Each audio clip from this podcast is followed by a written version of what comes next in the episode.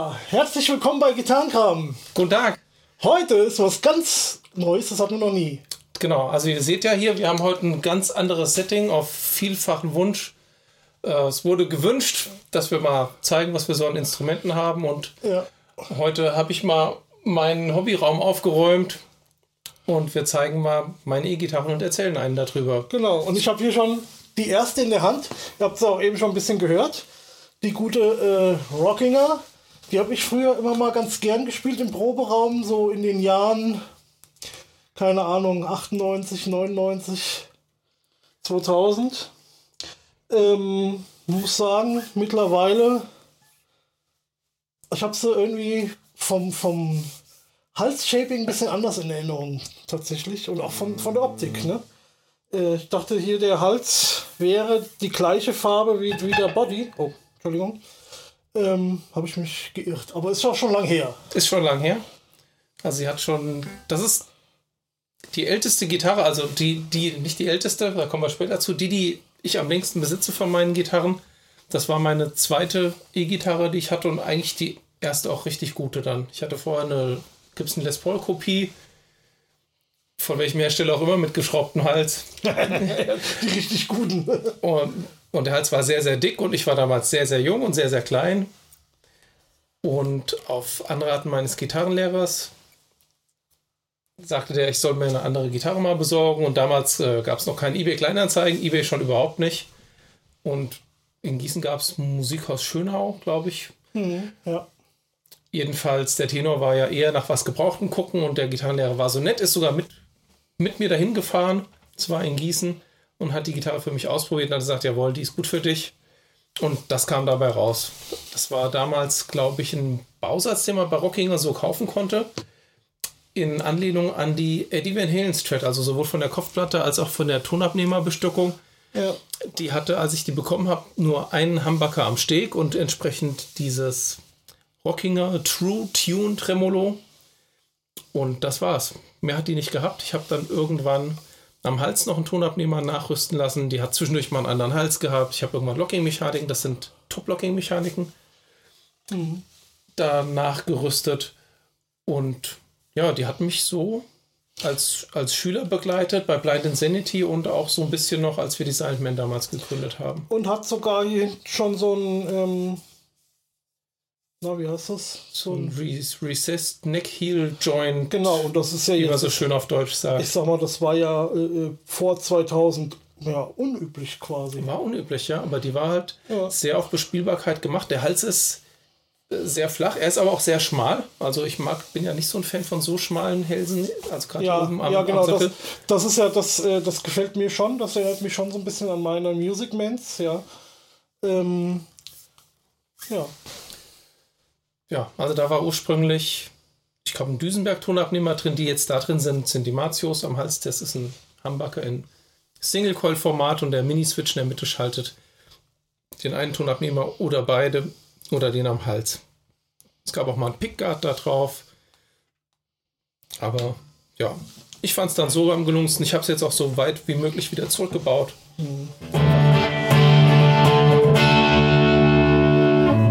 Das war jetzt der Stegtonabnehmer, mal der Hals. Also jetzt vom Setup vielleicht mal, ich weiß nicht, wie gut man das jetzt hier sieht, hinter mir ist ähm, dein Marshall JVM. Genau. Und der ist ziemlich leise gedreht, damit, also wir, wir nehmen das auch jetzt hier mit dem normalen Mikrofon auf, mit dem ihr uns auch hört.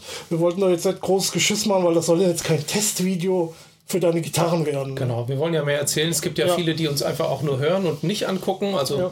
Ist vielleicht spannend bei YouTube mal reinzuschauen, aber wir versuchen es so, so blumig wie möglich zu erzählen. Genau. Gut. Ja, meine alte Rockinger.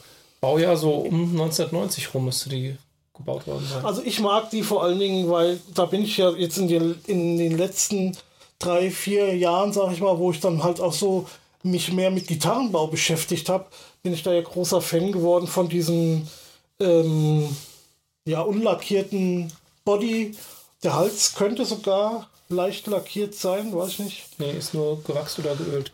Und Ja. ich glaube sogar, dass der Body, kann das sein, nur aus einem Stück besteht? Ja, das ist, das ist, ja, warte mal. Nee, das sind, Nee, das müsste eigentlich eins sein, weil das hier wäre ein keine gerade. Ja. Nee, das kann kein, kein Leim-Ding sein. Nee, das Ich könnte meine, eigentlich. das ist ein One Piece Mahagoni Ja, Body. vor, ja, vorne sieht man es ja. Ja, ja würde ich Ja. auch sagen. Also das, also ich bin jetzt, ähm, also ich mag das gern, wenn die, wenn die, äh, ich sag mal, nicht so fett mit diesen modernen Poly-Lackierungen da lackiert sind. Ich bin jetzt kein Fan direkt von der Farbe, von dieser natürlichen Farbe, sagen wir es mal so. Ähm, aber ähm, ja, Ja. Nee, coole Gitarre. Äh, aber du spielst die eher selten, oder spielst du die noch? Höchst selten. Also Ja. das war für mich jetzt selbst so eine kleine Überraschungstour. Also A, die Gitarren mal hier so in chronische, chronologische Ordnung zu bringen. Und da habe ich auch Gitarren hier aus ihren Cases und Gigbacks geholt, die ich jahrelang gefühlt nicht in der Hand hatte. Die, die meisten haben wir nachgestimmt. Mal gucken, wie weit wir so kommen. Ja. Gut, wollen wir die mal zurück? Ja, dann tun wir die mal zurück. Mit schön. So, und dann übergebe ich dir auch das äh, Gitarrenkabel. Ja. So, jetzt kommen wir schon hier zur zweitältesten Gitarre in meiner Sammlung, also die ich am zweitlängsten besitze, Ja. aber die in Wirklichkeit meine allerälteste Gitarre ist. Das ist nämlich hier eine Les Paul Deluxe, die laut Seriennummer zwischen 1970 und 72 gebaut worden ist. Also die hat jetzt 50 Jahre auf dem Buckel, Die ist älter als ich. wir. Sie ja auch älter als ich. Und das mag jetzt lustig klingen, aber ich habe damals ja nur die Rockinger gehabt. Und das war so die Zeit, da kamen die ganzen Roses wieder ganz groß raus. Und dann war eigentlich klar, ich muss eine Les Paul haben. Ja. Unbedingt. Und da war wirklich eine bei eBay, äh, nicht eBay Kleinanzeigen. Privat an Privat hieß das früher in, Ja. in, der, in den Gießener Tageszeitungen. Ja. Und die hat mich damals in D-Mark 450 gekostet. Das muss man sich mal vor allem D-Mark, ja. Das wären ja quasi umgerechnet 220, 25 Euro. ja, Ja. Und das willst du gar nicht in Pfund ausrechnen. nee. Wie schwer ist sie denn? Sehr schwer. die ist schon schwer. Die hat halt diesen Pancake-Body, ich weiß nicht, ob man es sehen kann. Ja, das ist mir jetzt auch gerade aufgefallen. Das habe ich früher auch noch nie gesehen. Dreigeteilt, also Mahagoni natürlich, Ahorndecke, ganz normal. Diese Gitarre ist in der Farbe auch eigentlich nicht gebaut worden. Das ist vermutlich eine entlackte Goldtop, ja. nehme ich mal an. Was ich interessant finde, ist, dass der, der, ähm, das Top hier, ist das zwei- oder dreiteilig? Ich glaube, es ist dreiteilig. Ja, Das war Doch, hier, natürlich hier, sieht, hier sieht man es, glaube ich, ja. Ja. Also wenn das deckend, wenn die Ja. deckend lackiert war, war es natürlich total egal. Ja, ja, klar. Und da kannst du Glück haben oder Pech, wenn du Ja. eine Gitarre entlackst. Also irgendein Vorbesitzer, ich habe die ja Anfang der 90er gekauft, da war die auch schon 20 Jahre alt. Ähm, ein Poti hatte gefehlt, hier war ein Schaller Hot Stuff, irgendwie so ein ganz hässlicher Pickup verbaut. Das war, naja, es war schon ein bisschen was zu tun. Ich habe es irgendwann neu bundieren lassen. Ja, Geh nochmal zu. Wie, wie sind denn das hier? Ist das genagelt oder was? ja, das sind sogenannte, das sind sogenannte Goof Hiders. Die sind wirklich da drauf gewesen. Ja. ähm, bei den Links, weil die waren ja da so ein bisschen sparsam und die hatten von den Firebirds noch diese Mini-Humbucker Ja, ja, übrig. ja. Normalerweise hatte die zwei davon. Und da waren die beim Ausfräsen, gab es anscheinend hier und da mal irgendwie Probleme. Dann haben sie, auch weil es von der Größe her irgendwie nicht so cool aussah, irgendwie diese Goof Hiders da dahin gemacht. Also, ich habe es ja schon ein paar Mal erwähnt hier, wer uns regelmäßig zuhört. Ich will ja auch eine Gitarre bauen und ich habe ja den Body schon gefräst und alles. Und eins weiß ich auch, ich wollte immer, äh, äh, gerade bei Hamburgern oder sowas, nur ohne Pickup-Rahmen, weil ich das schicker finde. Ne? Ähm, wer jetzt aufgrund meiner ähm, Übung, die ich darin habe, was auszufräsen, ähm, und der Vorlagen, die ich habe, also die Schablonen, die ich mir selbst gemacht habe, auch, ja, ähm, wäre wahrscheinlich so ein Pickup-Rahmen sinnvoll. ja, weil das äh, sieht nicht, das sieht nicht unbedingt hübsch aus, ja, ich kannst ja einen Goof Hider draufnageln. Ja, nee, das dann auch nicht. Ja, also ich hatte den sogar mal weggemacht, aber ich habe dann irgendwann mal nachgelesen und festgestellt, das ist also anscheinend wirklich original auch so gewesen. Ja. Den Tonabnehmer am Steg habe ich ausgetauscht durch einen Burstbucker Pro, glaube ich. Also Okay. das ist ein Gibson-Tonabnehmer. Ja, Die Potis sind nicht mehr original, aber ich fand sie halt schick. ja. Und der Hals war mal gebrochen, schon bei einem Vorbesitzer. Aber seitdem hält der Bombe. Das ist ja oft so, dass, äh, äh, sag mal, so geleimte Sachen dann an der Leimstelle nicht mehr kaputt gehen. Ja, genau. Das hält ja. meistens besser als vorher. Ja.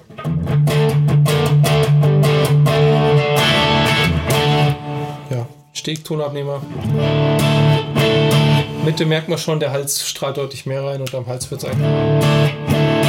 Kommt gar kein so großer Unterschied nee. zu der Mittelposition. Also der ist schon ein bisschen dominanter, obwohl er eigentlich kleiner ist und weniger Output haben sollte. Hm. Ja. Willst du auch mal? Nee, aber ähm, ich will nur mal gucken. Ja, also das mit dem Sandwich. Achso, ich wollte mal gucken. Das ist aber hier einteilig oder ja, das ist einteilig, aber halt mit dieser Sandwich-Bauweise. Ja. Das ist ja auch. Ähm, also doch dreiteilig, genau genommen. Ja, gut. Das Top ist ja. Das Top nochmal. Ist, ist ja auch nochmal dreiteilig. Ja, ja. Ne? Ähm, ja ich glaube, die sind. Beziehungsweise das, hier ist ja eine, hier ist ja noch ein, ein, ein Furnier drin. Das, das Dunkle, ne? Ja. Oder ist es Mürbeteig, weiß ich nicht genau. Ja. ja, nee, aber das ist ungewöhnlich, sieht man nicht so oft. Also heute wird es, glaube ich, ähm, bei, bei Gibson wird das, denke ich, heute gar nicht mehr gemacht. Nein, das machen die nicht mehr. Das, das war nur bei den Deluxe so. Mhm. Und ich wusste es damals nicht besser. Ich würde mir jetzt heute wahrscheinlich auch keine Deluxe mehr kaufen. Ich hatte schon überlegt, ob ich sie komplett kon konvertieren lasse. Aber im Moment bin ich, wenn ich was dran machen lassen würde, eher der Meinung, hier wieder Mini-Humbucker rein, das Loch zumachen, das Ding wieder in Goldtop überlackieren.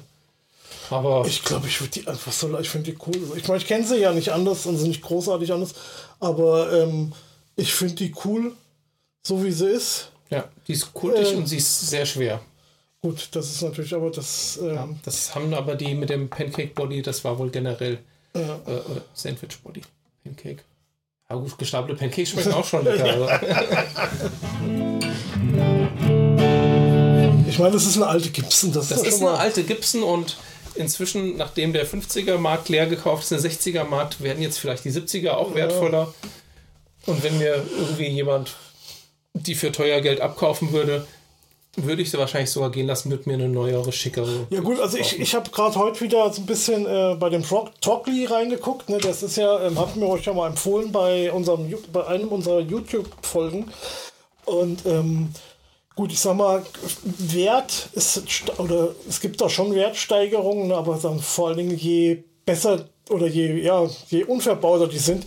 Und das ist natürlich jetzt, ich meine, gut, Gewinn machst du auf jeden Fall mit dem Ding für 450 Mark, ja. Ja, gut, die Bondierung der Tonabnehmer, die Mechaniken habe ich mal getauscht, aber. Ja, ja aber ich, ich, sag, sag mal, mal, ja, also die würde so locker, denke ich, für einen Tausender auf jeden Fall weggehen. Ja. Aber ganz ehrlich, für einen Tausender lässt du die doch nicht gehen, oder? Nein. Dann behältst du sie doch lieber. Ja. Du hast es ja nicht nötig. Gott sei Dank. Ja. So. So. So, das ist schon eine, die kam dann. Das war immer so ein Kauf, den ich nie so richtig verstanden habe. Also da kannten wir uns dann auch schon. Da kannten wir uns schon. Das ist, ja. Die kam schon zu Lexicon Fusion Zeiten. Ja. Dann dazu. Ich versuche die mal hier einzustöpseln. Keine Ahnung, ob hier überhaupt eine Batterie drin ist. Ob hier auch was rauskommt. Vielleicht ist nicht mal eine Batterie drin. Gut, ich erkläre mal was zu dieser Gitarre. Mhm. Aus irgendeinem Grund meinte ich damals, ich müsste irgendwie eine Nylon-Seitengitarre haben. Ich glaube, ich wollte damals unbedingt Tears in Heaven irgendwie spielen und wollte mir aber keine Konzertgitarre kaufen. Ja. Und dann dachte ich, okay, es wäre ja eigentlich cool, irgendwie eine zu haben, die auch nicht so dick ist. Also das ist, die ist hier so flach wie eine E-Gitarre. So wie die Les Paul, die halt schon ziemlich dick ist für eine ja, E-Gitarre. Ja. Und die hat einen Piezo-Tonabnehmer im Steg, hat zwei F-Löcher, ist in schwarz Klavierlack lackiert und es handelt sich um eine Yamaha AEX 500N. Also aus der AEX-Serie gab es auch noch andere so semi-elektrische Gitarren. Und die hat hier gut Lautstärke mitten Höhen. Ach nee, besser mitten Höhen hat sie. Hat gar keine mhm. Lautstärke, ist hier vorne an dem Poti. Und ich habe die hier und da bei einem Gig auch mal dann für Akustikstück. Ich glaube, wir haben Wish You Were Here mal gespielt bei einem ja, Gig. Ja, das, sagt, aber das war halt immer. Aber eigentlich ähm, wäre eine, wär eine Western-Gitarre immer passender gewesen. Und das war auch immer das, was ich nicht verstanden habe. Ich meine, ich finde die geil, ja, ich finde ich find das ja geil, so, so eine dünne Akustikgitarre und so, wenn man sie denn halt so auch benutzen würde. Aber eigentlich klang das immer falsch für das, was wir zusammen gemacht haben. Ne? Genau. Weil wir eher ähm, eine Western-Gitarre gebraucht hätten. Oder du dann halt. Ne? Und ähm, deswegen habe ich das nie so ganz verstanden. Genau, deswegen habe ich mir ja später mal die Chet Atkins gekauft, Ja, die ich aber inzwischen wieder verkauft ja, habe. ja. Aber die irgendwie, gut, das war, das war irgendwie so eine Epoche zu der Zeit, da, das muss so um 2000 rum gewesen sein. Da hat sich irgendwie bei mir alles gedreht. Mein Opa ist gestorben. Ich habe, glaube ich, dann da was geerbt und einen Teil von dem Erbe habe ich mir dann diese Gitarre für gekauft. Hm. Ja, da war ich irgendwie sehr im Umbruch zu dieser Zeit und deswegen verbinde ich die Gitarre mit dieser Epoche. Aber wie gesagt, bei Gig habe ich es auch schon mal dabei gehabt. Zumindest erinnere ich mich am Waffenkammer-Gig. Vielleicht benutzen wir die auch mal irgendwann, wenn wir mal was Ja, irgendwie so ein sein. Teil haben, der so eine, der so, ein- so, ein- so einen Sound braucht, ja.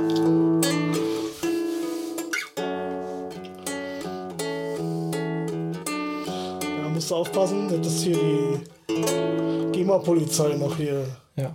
Na gut, das ist so leise. Also wahrscheinlich habe ich die Batterie. Ach, da hinten kommt die rein. Okay. Batterie habe ich sogar rausgenommen. Das Ja. war schlau von mir, weil eine ausgelaufene Batterie im Batteriefach will keiner haben. Nee. Nach Jahren. Und anscheinend habe ich mal neue Seiten drauf gemacht und habe es nicht abgeschnitten. Fand, ich, fand ich mal früher cool, jetzt finde ich es nicht mehr cool. Ja, ich hatte auch so eine Phase hatte ich auch mal. Ja, oder dann hier so zusammengerollt Ja. oben hier an der Mechanik. Einfach Quatsch. So ein Quatsch. Und im Zeitalter von Locking-Mechaniken und das zieht sich Ich ja so ein bisschen fast durch die ganzen Gitarren. Weißt du, was ich mal gesehen habe? Der, ähm, kannst du dich noch an den Mark äh, Gillespie erinnern? Ja, der hat den Chad Atkins gehabt. Ja. Am Original Gibson. Ähm, das, vielleicht war das sogar die. Auf jeden Fall haben wir den in Gießen gesehen. Also der hat ja damals in Gießen gewohnt. Ähm, und wir haben den nur in Gießen gesehen.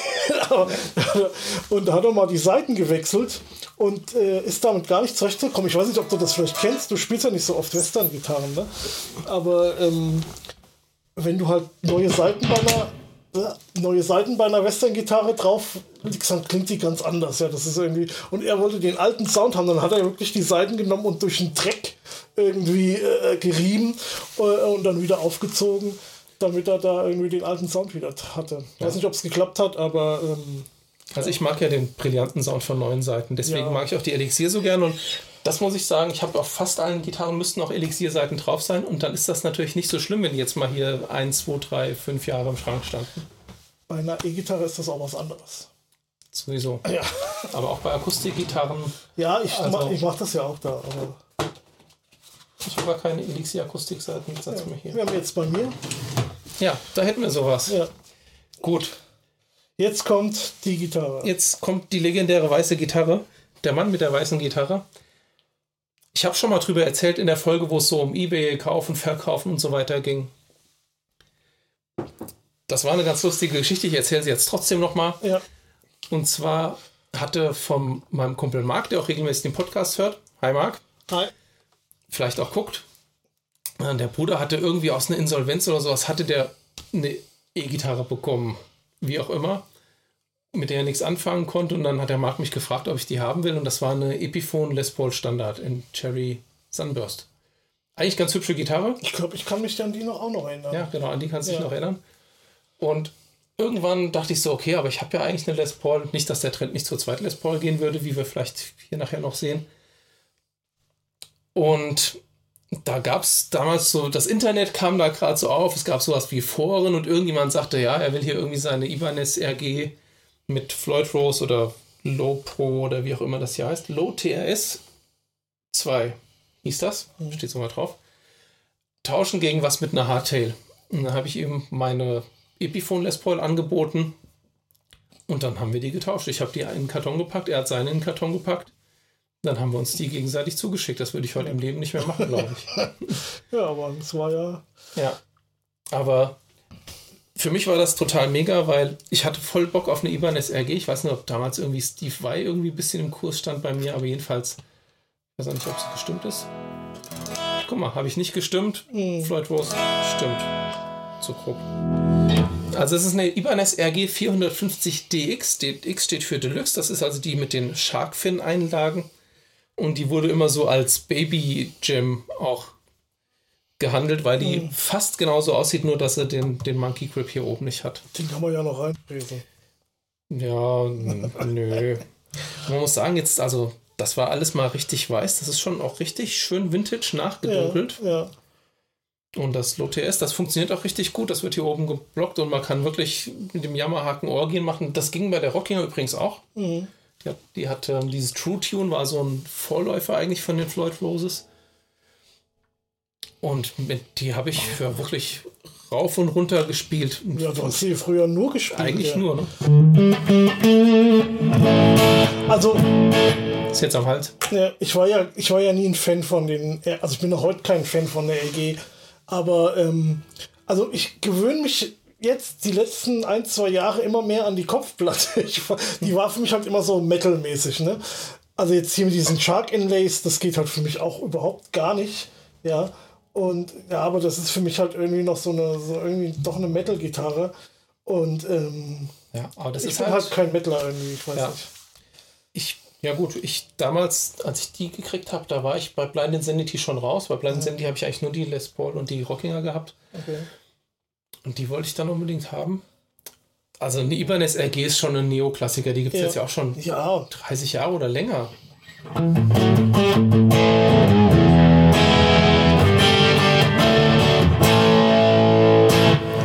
du hast die ja auch.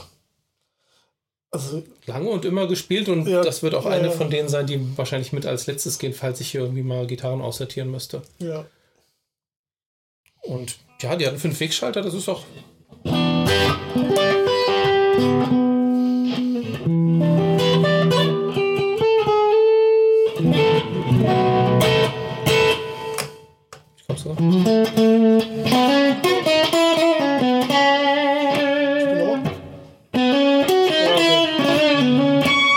Also schon der Kreuzsplit jetzt hier. Das strattelt so ein bisschen. Genau, das strattelt ein ja, bisschen. Ganz cool. Ja, also es gibt Varianten mit dem Fünfwegschalter, die aus zwei Humbuckern mehr rausholen kann als hier das mit fünf, finde ich. Mhm. Kommen wir vielleicht auch noch später dazu. Aber ich bin so ein Fan von diesen beiden Zwischenpositionen, wobei mittlerweile mehr von der vorderen. Ähm, das ist halt, ähm, ja.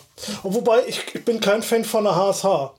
Das, äh, also jetzt so optisch gesehen, ne, mit, mit zwei großen Hamburger. Ich habe ja auch, wenn, wir, wenn ich mal irgendwann meine Folge mache mit meinen Gitarren, ich habe ja auch eine HSH, aber da ist halt der vordere Hamburger dann auch dieser Mini-Hamburger, also der halt im Single-Coil-Format ist. Ähm, also rein optisch bin ich da überhaupt kein Fan von. Also ich bräuchte das auch nicht unbedingt. Ja, Wir haben es ja schon mal gehabt in der Folge, irgendwie optimale Gitarren. Ja. Ich bin eigentlich total der HH-Typ, aber das wusste ich damals natürlich noch nicht. Das kam erst ein bisschen später. ja, Und für mich tut es eine HH eigentlich mit Humbucker, innere Spulen, äußere Spulen, anderes Dings. Ähm, da habe ich vier Sounds, die für mich alle supi-dupi sind. ja. Was anderes brauche ich nicht mehr. Und ja. Die hat noch keine Locking-Mechaniken dran. ja. Ze zeig mal die Rückseite. Hier auch Versenktes Recess, das ist auch selten. Und hier auch schon ohne. Na, also es- Ohne Halsplatte. ja, ohne Halsplatte und mit gutem Zugang hier, denke ich. Ne? Ja, genau. Ja. Du warst ja, da habe ich. Gut, ich spiele ja selten so weit oben, muss ich sagen. Und du hast das ja schon vor gefühlt 50 Jahren gesagt. Äh, scheiße, ne, wenn das halt wie bei einer Strat oder so äh, äh, da so schwer zugänglich ist. Das hat mich nie gestört. Mich stört das tatsächlich jetzt eher optisch auch mittlerweile. Wenn ich eine Standard-Stretch sehe ne, und dann von der Rückseite denke ich immer so, ah, macht es doch mal ein bisschen schicker, moderner. Wir sind doch jetzt hier nicht mehr in 1950, ja. Ja. Ja, und ähm, ja. Weil vom, vom Spielen her bin ich selten da ganz so weit oben. Das fühlt sich für mich immer so ein bisschen äh, weit weg an und so ungewohnt und hört sich immer so dünn an.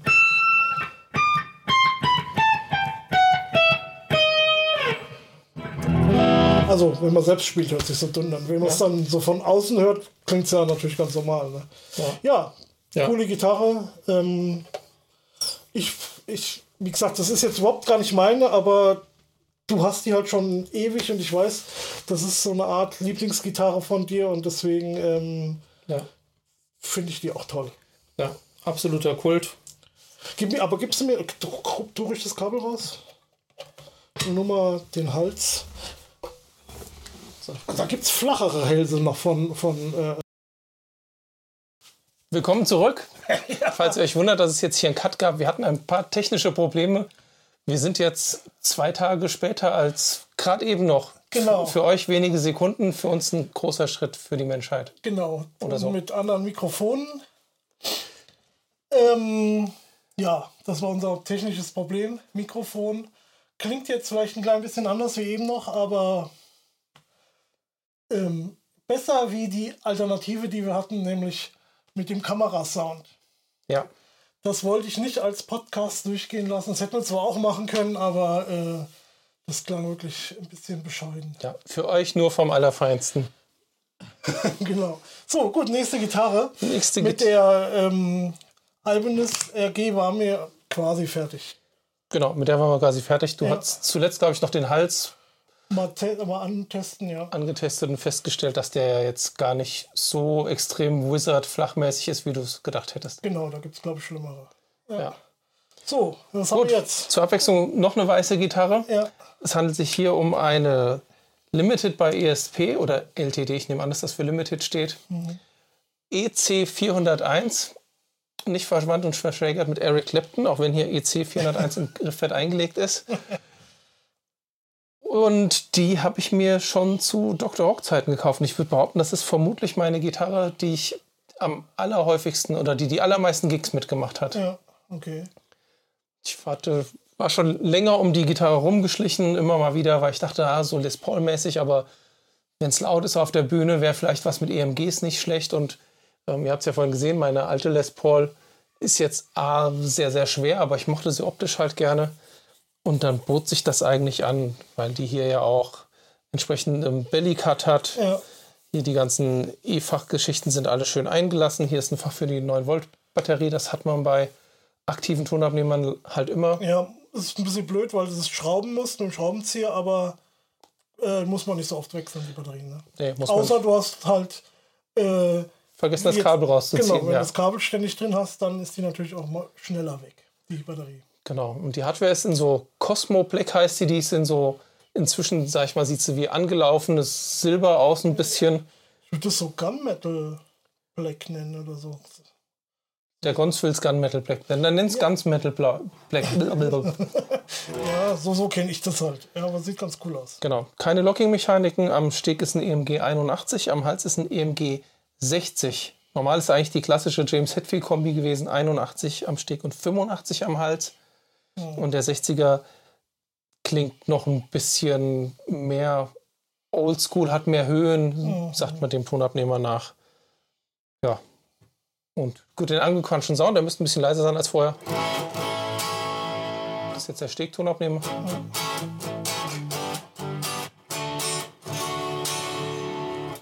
Klingt schön geradeaus Rock'n'Roll. Ich glaube, jetzt hört man ganz gut eher so die Seiten wie jetzt tatsächlich den Amp, aber ähm, ja. Für die Zwecke, die wir jetzt hier machen, reicht's. Mit einer Position merkt man, wird einfach ein bisschen, Glockiger meistens. bisschen glockiger, ein bisschen dumpfer und am Hals. Merkt man schon, es wird nochmal.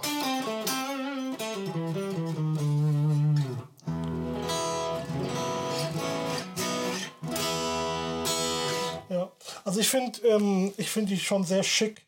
Das Creme, die Creme, ja, das cremefarbene, ähm, der cremefarbene Korpus hier mit den Fake Binding, das ist ja so draufgemalt eigentlich nur, oder?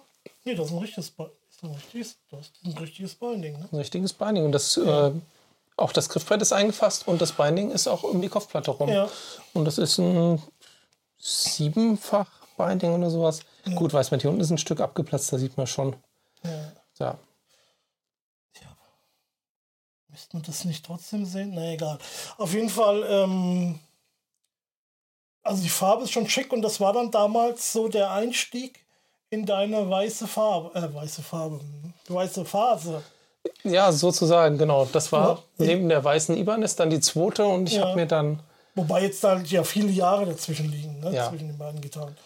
Und du hattest dann aber ähm, so irgendwie so dein, ja, so ein bisschen Lust auf weiße Gitarren. Ich weiß nicht, was hast du denn? Hast du noch eine? genau, ich habe ja die weiße Strat, die ist Ach, dann doch ja. die übernächste Gitarre, Ja, die kommt okay. und ich wollte ja auch mal so eine semi-akustische, so Ja. eine Gibson ES-mäßige, da hatte ich dann eine Ibanez AS 73, die, Die, war auch, ja aufgeschwätzt, ja. genau, die habe ich zwar inzwischen wieder verkauft, aber die war eigentlich auch ganz cool und dann, Und äh, sonst war aber nichts mehr, oder? nee, mehr weiße Gitarren habe ich dann nicht gehabt. Okay, gut. Ich habe jetzt irgendwie dachte, wäre vielleicht noch ein bisschen mehr gewesen. Nee, aber.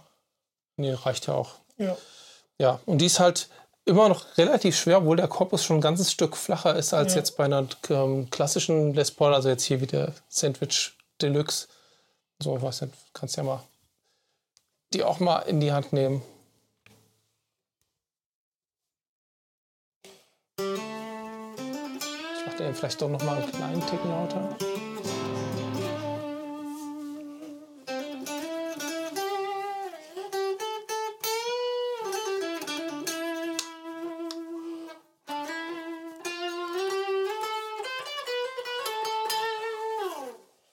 Ja, ich finde die ganz cool. Ja, gut, mir wäre es jetzt auch ein bisschen zu schwer. Na, obwohl, ich sag mal. Es geht. Also ich habe die mit einem mit einem relativ dicken gepolsterten Ledergurt gespielt. Das war schon okay. Das ist machbar. nämlich, das mache ich nämlich neuerdings auch hauptsächlich und das macht eine Menge aus. Ne? Früher ähm, habe ich auch immer diese Nylongurte gehabt, beziehungsweise ich habe ja teilweise noch diese ähm, die Mazio. Mhm, mit den Clips. Genau, die sehen ja irgendwie ganz cool aus, aber ähm, da wirkt eine Gitarre dann schon ein bisschen schwer, schwerer. Ne? Ähm, Gerade in unserem Alter, Ja. ne? das muss man ja auch sagen, das hat man mit 20, hat einem das weniger ausgemacht wie mit 40. Ne? Ja. Das ist, äh, und ähm, ja, das ist jetzt schon ein bisschen Jammern auf hohem Niveau. Ja. Aber trotzdem für die Dicke hätte man, sag mal, hätte man irgendwie ein, ein, ein leichteres Holz, aber das kostet meistens dann, glaube ich, auch mehr oder so. Ja. Das ist egal. Ja. Es könnte ja sein, dass wir zwei, drei Gitarren später dahin kommen. so. Ja, das war so eine Parallelveranstaltung. Inzwischen ähm, gab es dann die Silent Men. Ja, Die gab es ja so ein bisschen parallel und irgendwie dachte ich mir so, okay, ich habe. Ne, nee, Strat hatte ich eigentlich auch nicht wirklich zu dem Zeitpunkt, aber eine Les Paul hatte ich und ich hatte irgendwie Lust auf eine Tele. Und da waren wir auf der Musikmesse und am Fender stand, damals hat Fender noch auf der Musikmesse ausgestellt ja. habe ich dann mal verschiedene Teles genommen. Du hast immer Fotos gemacht und habe ich geguckt, was für eine Tele mir so steht. Da kann ich mich gar nicht mehr dran erinnern. Die Fotos gibt es sogar noch irgendwo. Ja, wahrscheinlich. Und aber gut, eigentlich was schon vorher klar war, Ja, ähm, es muss eigentlich eine Butterscotch Blonde sein, weil Ja. jeder, der das Album Born in the USA von Bruce Springsteen kennt, ähm, auf der Rückseite Bruce Springsteen hat eine 501 an, hat eine Tele, beziehungsweise beim Boss ist es ja eine Esquire, die später einen Tonabnehmer am Hals gekriegt hat. Ja, das ist aber eine andere Geschichte. das ist ja auch fast eine Esquire, halt eine Squire. Ja, Oh, ohne oh, E. oh. Wenn sie elektrisch ist, ja. Ein Esquire und das ist eine Fender Classic Vibe Ja, Telecaster. Ich habe gerade vorhin oben die Rechnung in der Hand gehabt. Die hat damals noch 319 Euro gekostet. das war und inzwischen gehen, sind die Classic ich, 400 oder drüber. Gibt es denn noch die so ein Butterscotch blond? Ich glaube, die gibt es immer noch genauso zu kaufen. Ja. Meine gibt es ja auch noch, glaube ich. Die, also die Thin Line, die ich habe. Die ich immer gern bei dir spiele. Ja. Ja. Ich habe sie ein kleines bisschen modifiziert. Ich, ich war nie so ein großer Fan. Also ich mag generell immer Vintage-Optik, aber ich habe gerne moderne Features. Ja. Und bei einer klassischen Telebrücke hat man ja die Seiten immer nur paarweise einzustellen, weil die so Fässchen liegen. Und ich habe das durch eine, ich glaube, sie ist von Goto, die Brücke. Aber jetzt muss ich mal blöd fragen. Die, die andere Brücke, die vorher da war mit den Fässchen, die war. Das war aber auch diese. Es gibt ja diese hier und diese Aschenbecher. Dings. genau, die das, andere war auch flach. Ah ja, okay, gut. War auch Weil flach. das, den Fehler habe ich nämlich gemacht. Ich habe ja auf meiner schwarzen, ähm, die ich ja dann schon umgebaut hatte, ähm, da hatte ich nämlich auch so ein, so ein aber auch mit, mit sechs Fässchenreitern irgendwie drauf. Mhm. Und dann habe ich mir so eine Wilkinson Bridge geholt und die ist aber äh, halt so diese Aschenbecherform und die, ist- die ist ja kürzer. Das heißt, dann passt ja die Mensur ganz, beziehungsweise das Problem ist erstmal, die, ähm, die Löcher passen halt nicht mehr. Ja. Sowas. Ja, ich habe ganz bewusst nach einer geguckt, die Ja. als 1 zu 1 Replacement durchgeht. Und das ist mir, das bis dahin ist mir das halt nie aufgefallen, dass die äh, äh, nicht Bau von der Größe her baugleich sind, ne? Ja. Nee, also die passt perfekt eins Ja. Mhm. zu eins. Ich habe also wirklich alte Brücke runter, Tonabnehmer raus, neue Brücke wieder drauf. Ähm, String Through Body sowieso. Das ist die Classic Vibe, ist jetzt nicht die allergünstigste Serie von Squire. Mhm. Die ganz günstigen haben nur noch haben nur Toploader Bridges. Hm, ja, da werden die Seiten auch, von hier ja. oben durchgezogen. Aber ich mag irgendwie Strings Through, ich finde das cooler. Und die Mechaniken sind auch nicht mehr original. Ich versuche es mal in die Kamera zu halten. Das sind, die sehen zwar total klassisch aus, weil sie oben hier diese Bohnenbeans-Dings ähm, haben, sind aber Backlocking-Mechaniken von Fame, also von der Music Store in Köln, von der Hausmarke. Und ich glaube, die waren wirklich günstig, 40 Euro oder sowas um den Dreh. Und ja, dass ich da so langsam Fan von Locking-Mechaniken geworden bin, so um den Dreh, vielleicht auch ein bisschen vom Guns inspiriert, aber dann auch von der Praktikabilität überzeugt. Ja, gibt nichts Besseres. Ja, war das irgendwann auch mehr oder weniger Einstellungskriterien bei Gitarren von mir. Mhm. Und zum Klang, ich meine, gut. Sagen, ja, Mittelposition.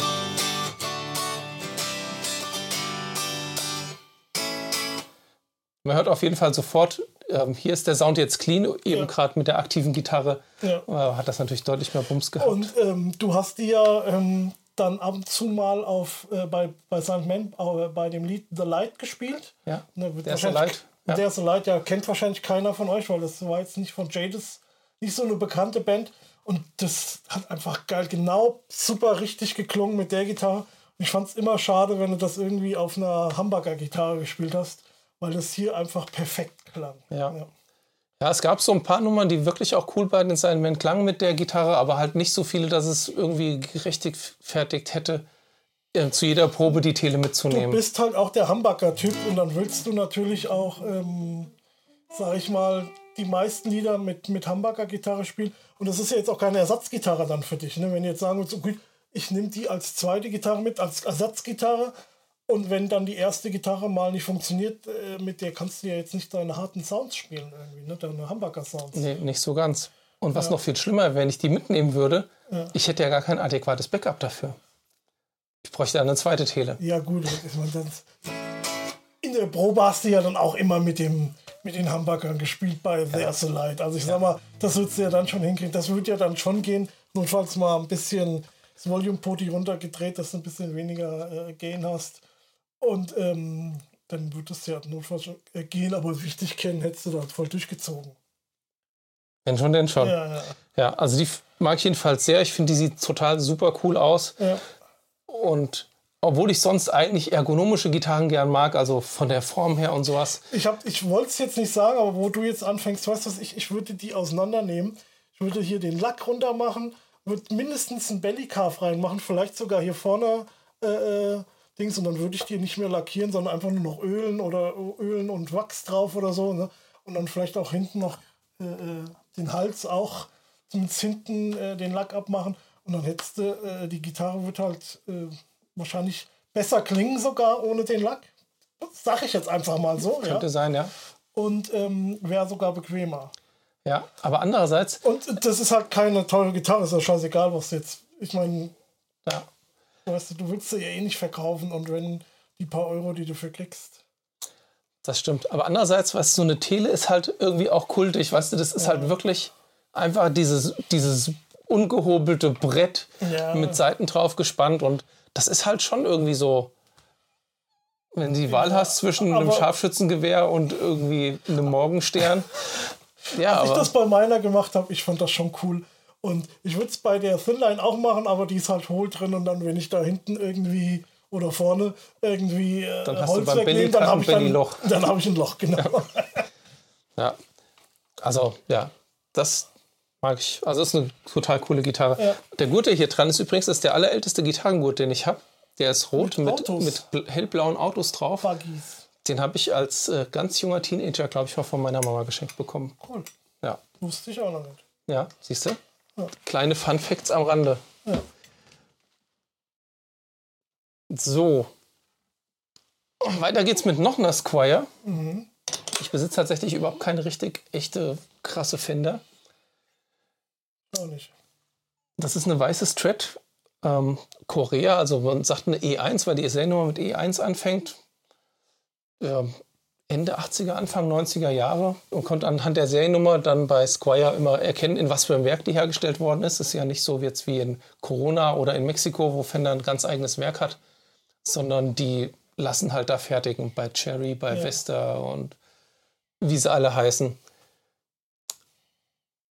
Und ja, in meiner Band, in Dr. Rock damals, der andere Gitarrist, der Trago, war der völlige mega super duper Stretch-Spieler. Der hat eigentlich immer nur Stretch gespielt Okay. Manchmal hat er dann auch irgendwelche Yamahas mit Humbucker mal gehabt, aber eigentlich so klassischerweise hat er immer Strat gespielt. Echt auch immer ähm, auch mit drei Single Coils? Auch mit drei Single Coils, ja. Okay. Wie auch immer. Bei ihm ging das. Gut, man sagt ja bei Jimi Hendrix auch, bei ihm ging das und sobald ja. irgendjemand anders die Gitarre angefasst hat, hat es nur noch gefiebt und gebrummt. Ähm, der Thomas Blug, der kriegt da ja auch ein ziemliches Brett raus, ne, aus, der, aus seiner Strat irgendwie. Das ist Gut, ja die hat natürlich noch einen Dummy-Coil verbaut beim Thomas Blug. Ja, aber ich meine überhaupt mal so ein fettes, aber das kommt halt durch den Verstärker. Ja. Genau, und irgendwann habe ich die mal gespielt und der Hals hat mir total gut gefallen und der Drago sagte auch, weißt du, Carsten, dir fehlt mal eine richtig coole Strat. Und ich sagte, Drago, die wäre es, wenn du die irgendwann mal verkaufen willst. Ich stehe ganz oben auf der Liste, bitte. Und irgendwann sagt er, es ist jetzt soweit, ich will sie verkaufen, weil er hat ziemlich oft Gitarren an und gekauft. Also ich kenne ihn ja nicht so gut. Ich habe ihn irgendwie ein, zwei Mal getroffen. Und ähm, aber von dir habe ich es halt immer mitgekriegt. Oh, der Drago hat sich neue Gitarre gekauft, hat einen neuen Verstärker gekauft. Der hat ja, das hast du ja wöchentlich irgendwie fast was erzählt. Also der war ja immer irgendwie am Gear tauschen. Ne? Ja. Das war ja bei dem Hobby quasi. Ja, ist ein schönes Hobby. Ja. Ich würde das auch gern machen. Ja. Aber ich habe eigentlich immer nur gekauft und nie verkauft. Deswegen haben wir jetzt ja auch so eine tolle Folge für euch. Ja. Gut, jedenfalls hat er mir die verkauft und dann dachte ich, okay, damit ich sie auch spielen kann, habe ich mir dann ein HSS-Pickguard drauf gemacht. Ähm, hat ein Dimazio hier im Steg eingebaut, weil der Single Coil, der da drin war, war irgendwie von Gitarre fettig, irgendwie so ein GFS. Mhm. Hat mir nicht so richtig gefallen. Die eine Haltung war auch ausgebrochen. dann dachte ich, ach komm, ich mache eh HSS lieber. Die Mitte und Hals sind Texas Special, also Fender Custom Shop Pickups, nicht die Tex-Mex, die es auch gibt, die günstigen. Mhm. Ähm, die sind richtig cool. Also klingt super strattig, finde ich. Also das wäre jetzt der Hals und das wäre jetzt Hals mit. Ja, da hört man fast gar nichts mehr. Ähm, du hattest doch hier, die waren doch, hast du da nur andere Kappen drauf gehabt oder hast du andere Pickups mal drin? Du hast, die waren doch mal silber irgendwie. Genau, ich habe chromfarbene Kappen mal da drauf okay, gehabt ja. und ich hatte dann auch, glaube ich, mal einen Humbucker mit Chromkappe ja. da drin. Und Fand ich, sah ziemlich also mir hat es überhaupt gar nicht gefallen. Genau, und ich hatte dann auch die chromfarbenen Knöpfe da drauf, ja, ja, die genau. dann später hier auf meine Les Paul Deluxe ja. ge gewandert sind. Also ich weiß noch, wie du da Fotos geschickt hast. Das fand ich ganz, ganz furchtbar, die Gitarre. Ja. Aber das ist halt äh, Geschmackssache. Ja, habe ich halt mal ausprobiert ja. und habe dann aber irgendwann gedacht, okay, nee, ich habe eigentlich genug Hamburger-Gitarren und ich baue die Strat wieder zurück zu einer richtig ganz klassischen 3 Single Coil Strat. Mhm. Habe mir dann von Bärnackel hier ein Single Coil gekauft ich glaube, die beiden Tonputtis sind gar nicht angeschlossen. Ich habe nur Master Volume. Weil Tonputtis benutze ich eh nicht. Das ist in der klassischen Stretch-Haltung eh ein bisschen dämlich gemacht. Dass also du ich, genau sag mal, ich sag mal, auf dem äh, äh, hinten auf dem Pickup hast du ja eh keine Ton. Wenn, dann sind sie ja. Genau. Und das ist ja eigentlich. Spiel mal. Ja, da ist nichts. Die habe ich nicht angeschlossen. Und, aber ich habe hier einen Fünf-Weg-Schalter verbaut, der in der Mittelposition Steg und Hals zusammenschaltet mhm. für so ein bisschen drahtigeren Sound. Finde ich brauchbarer als den Mittelsingle-Coil. Ja. Und die Mechaniken habe ich auch ausgetauscht gegen Locking-Mechaniken. Und das sind Hipshot und zwar offene sogar.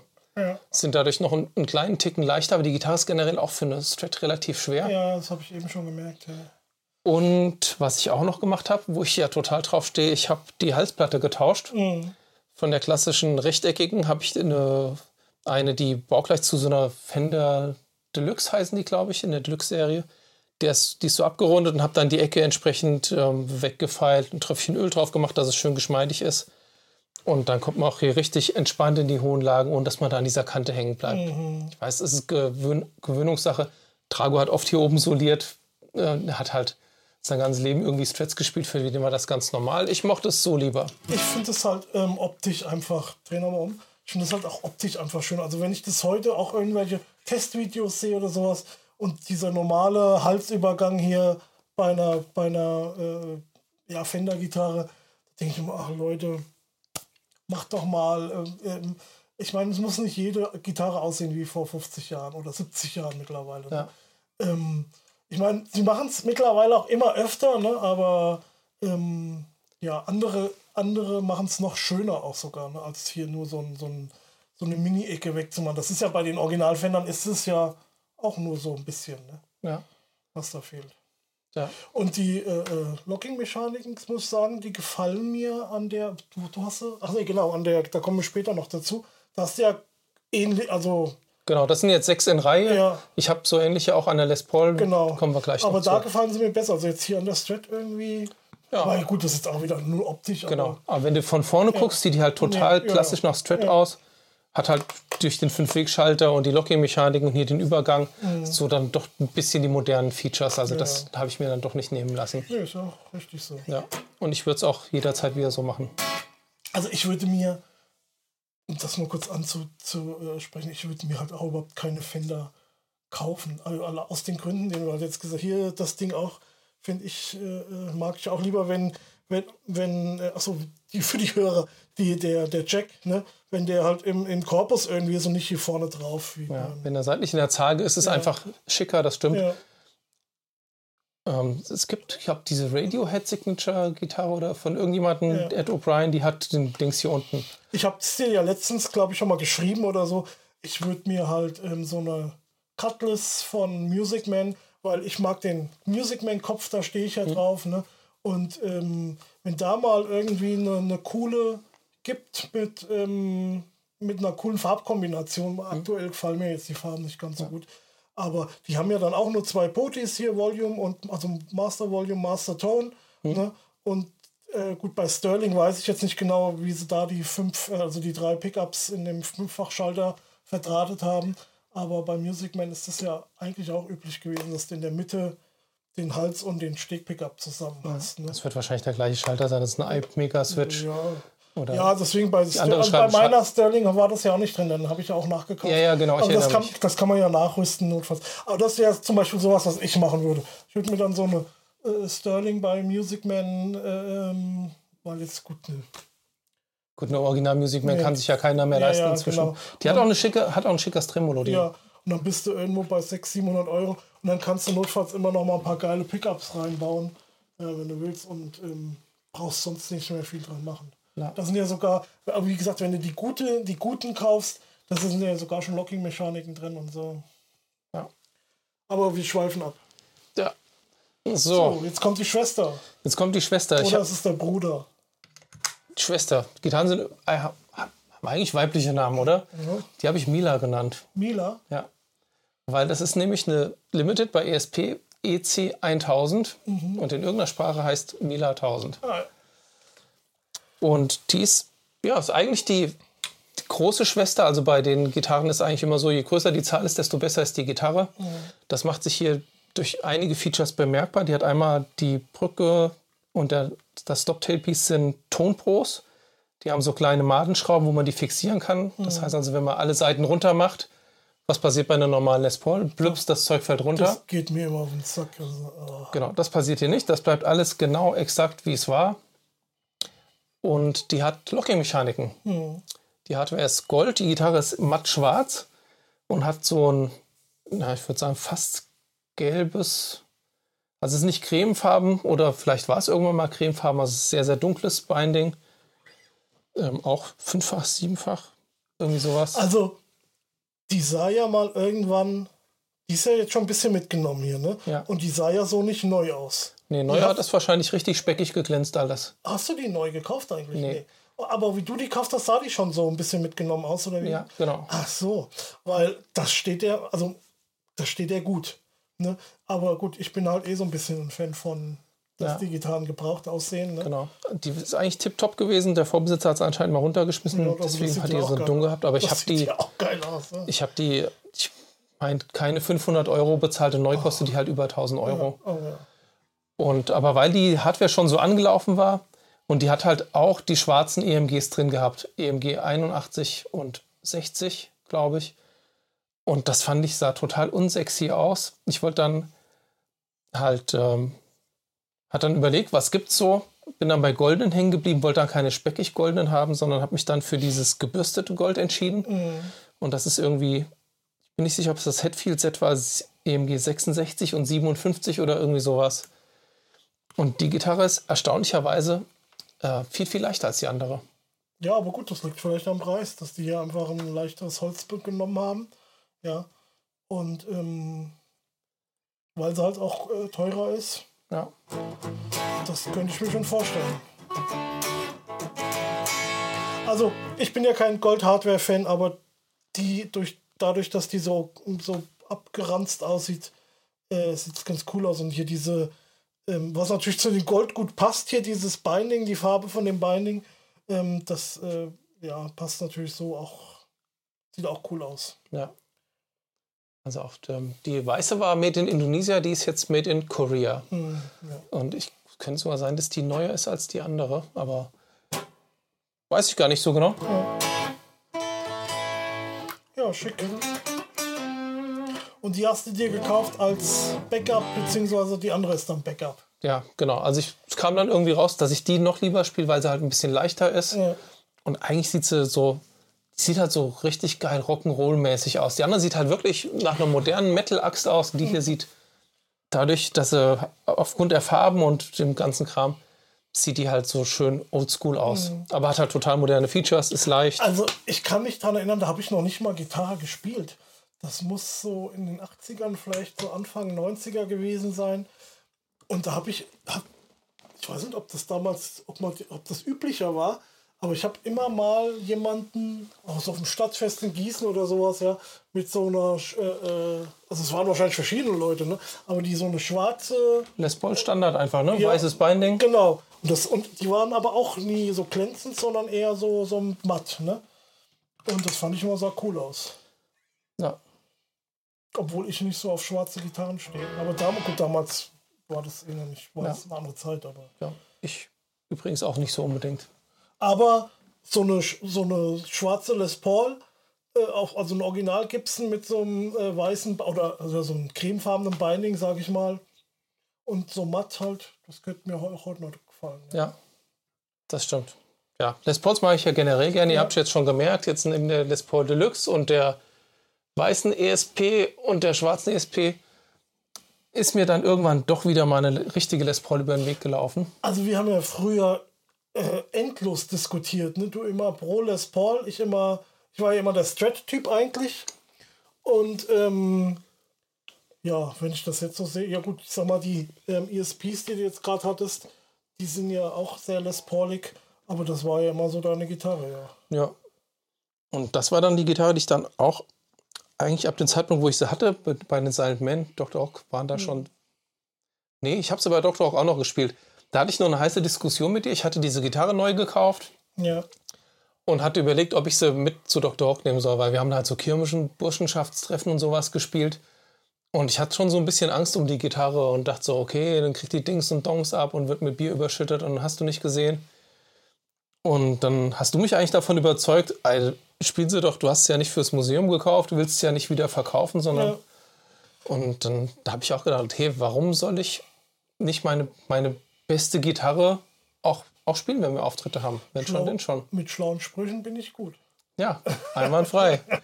Und das habe ich dir ja dann genauso auch zurückgegeben, als es um deine, deine orangene Musikmain ging. Ja, also da bin ich ja auch immer so ein bisschen. Aber da bin ich, ja, gut, aktuell, ich sag mal, pft, äh, passt sie jetzt auch nicht so ganz in, mein, in meine eine Band, zumindest bei Drowning Time passt sie nicht so rein.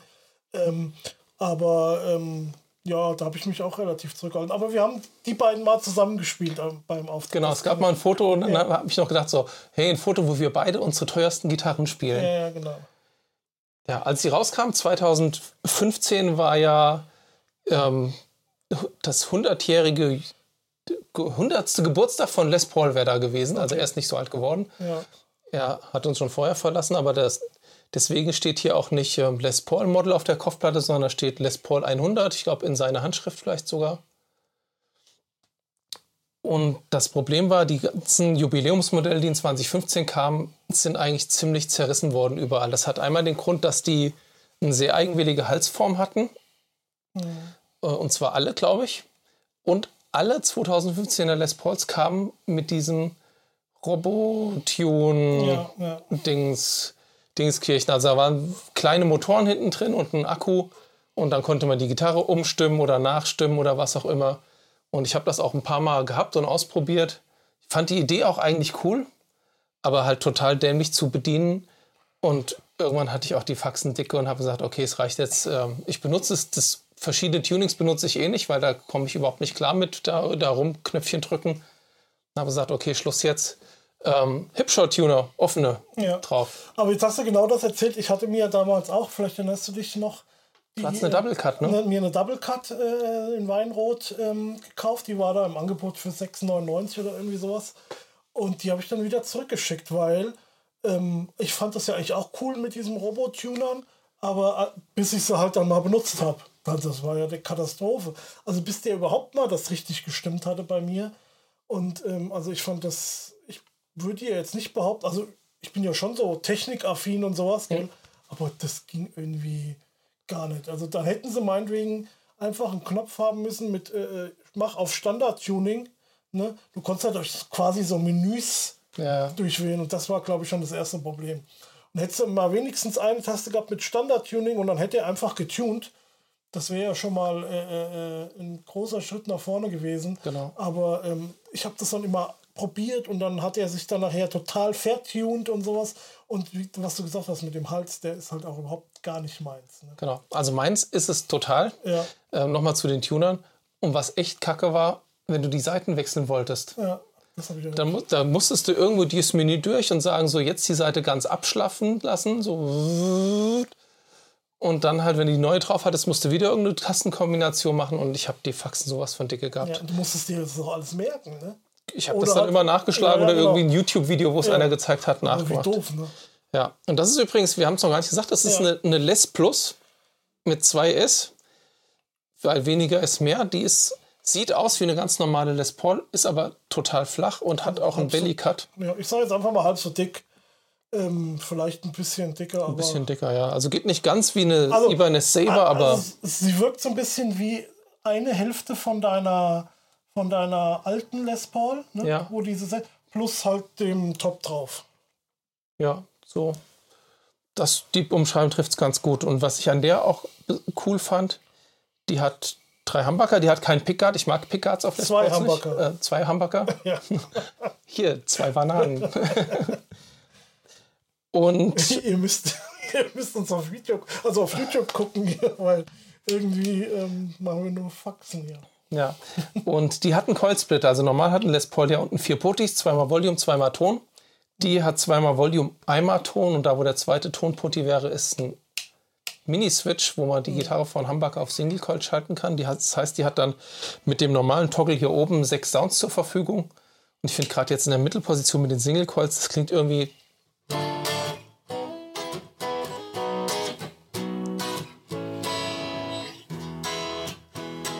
Eigentlich total Les Paul untypisch. Ich mag es natürlich nicht, dass man jetzt hier an irgendwie zwei verschiedenen Schaltern rumschalten muss. Ich habe es immer sonst Ja. gerne, kommen wir nachher auch nochmal, glaube ich, drauf. Wenn du einfach einen Fünf-Wege-Schalter hast, aber gut, Fünf-Wege-Schalter auf einer Les Paul, das ist halt einfach ein Das geht No-Go. Ich habe das ja jetzt bei meiner neuen Harley Benton auch so. Das, das geht schon. Also man hat es ja dann so, dass man dann jetzt zum Beispiel der Light konnte man dann natürlich hier sehr gut dann einfach hier Stimmt, mit ja. Single-Coil-Modus Ja. spielen. Dann ist die Gitarre halt den ganzen Song im Single-Coil-Modus geblieben. Das kann man alles machen.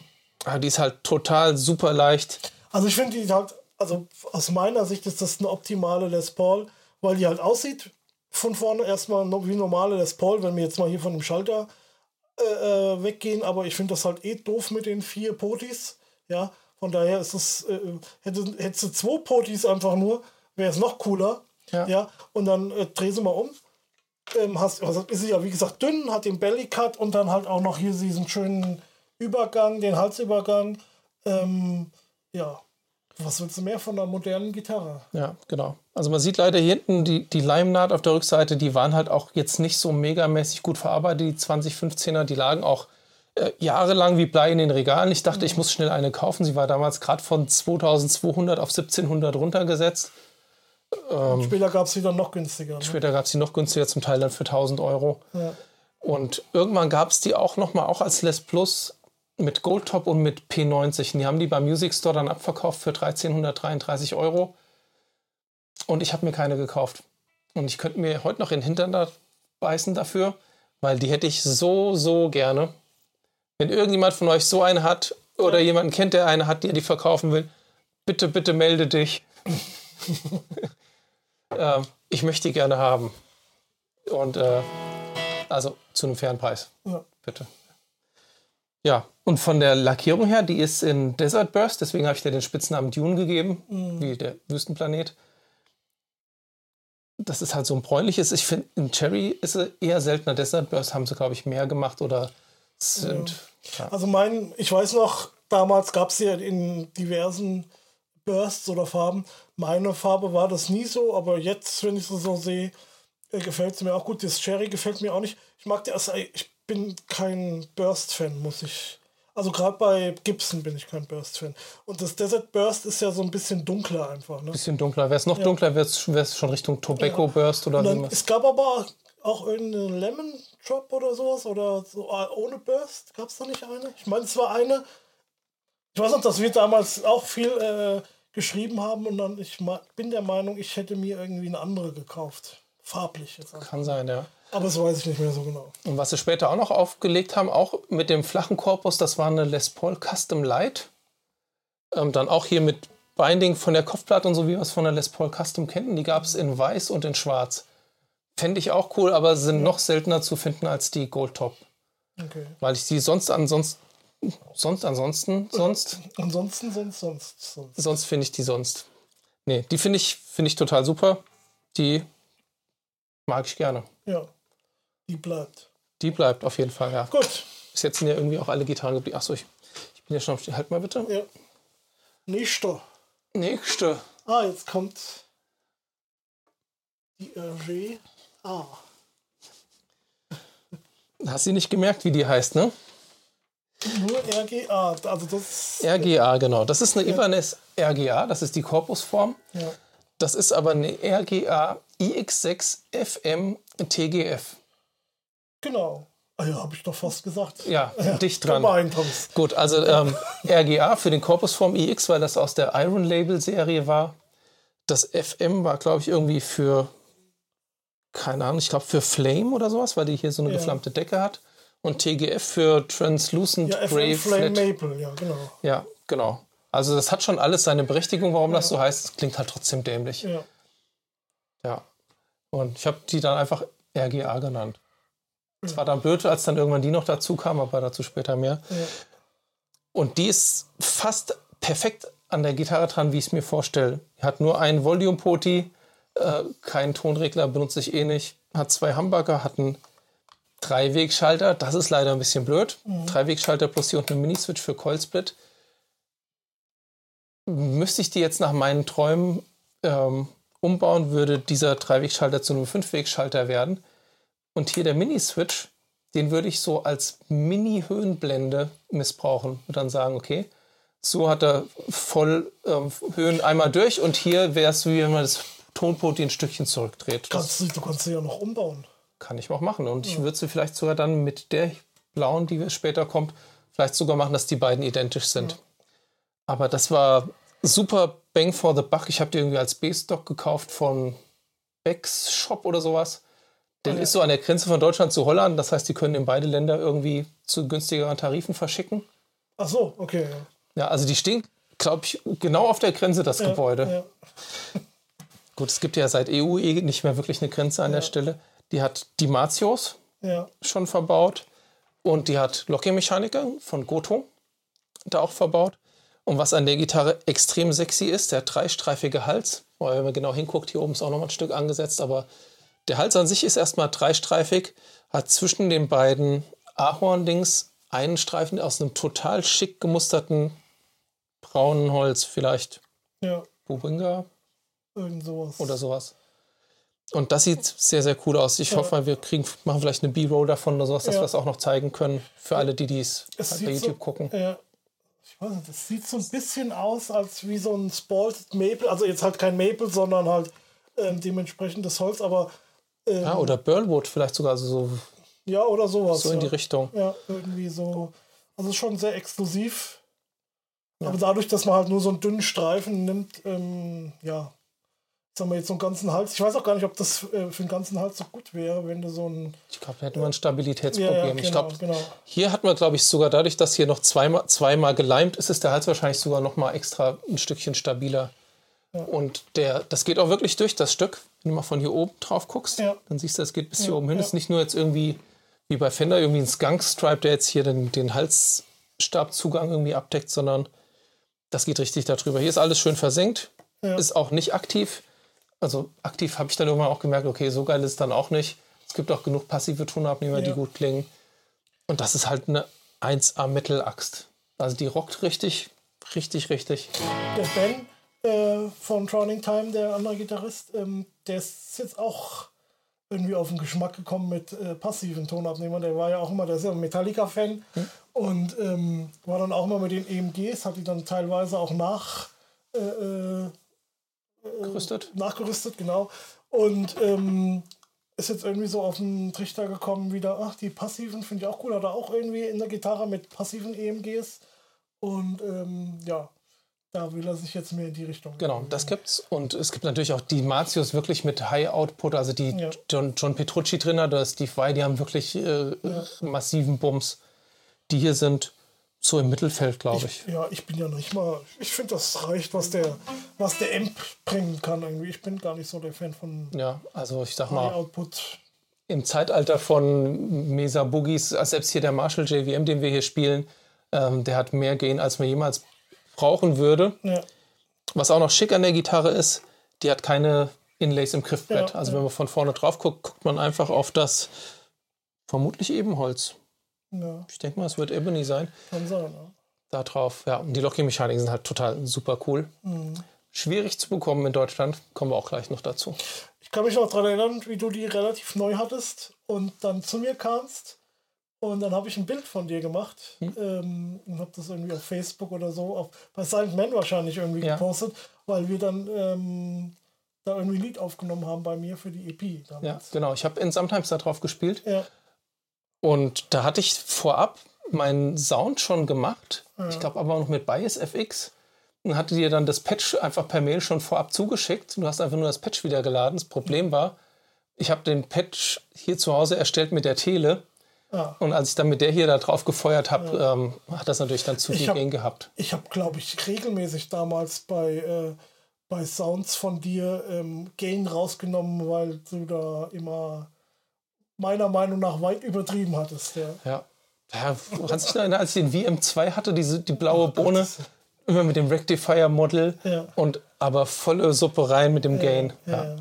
Und man sagt ja immer, ähm, weniger, also bei Gain weniger ist mehr, also das klingt meistens besser. Ich kenne das von mir auch. Ich habe auch immer so einen so einen Sweet Spot, wo ich dann denke, okay, komm, machst du mal weniger Gain irgendwie, aber ich brauche auch mehr Gain, damit ich mich wohlfühle. Ne? Ja. Aber gut, ich kann das jetzt natürlich nicht vergleichen, weil ich glaube, ich generell viel, viel weniger Gain benutze wie du und halt auch dann noch, Und du schlägst auch viel weicher an. ja, das kommt noch dazu. Ich bin ja hier.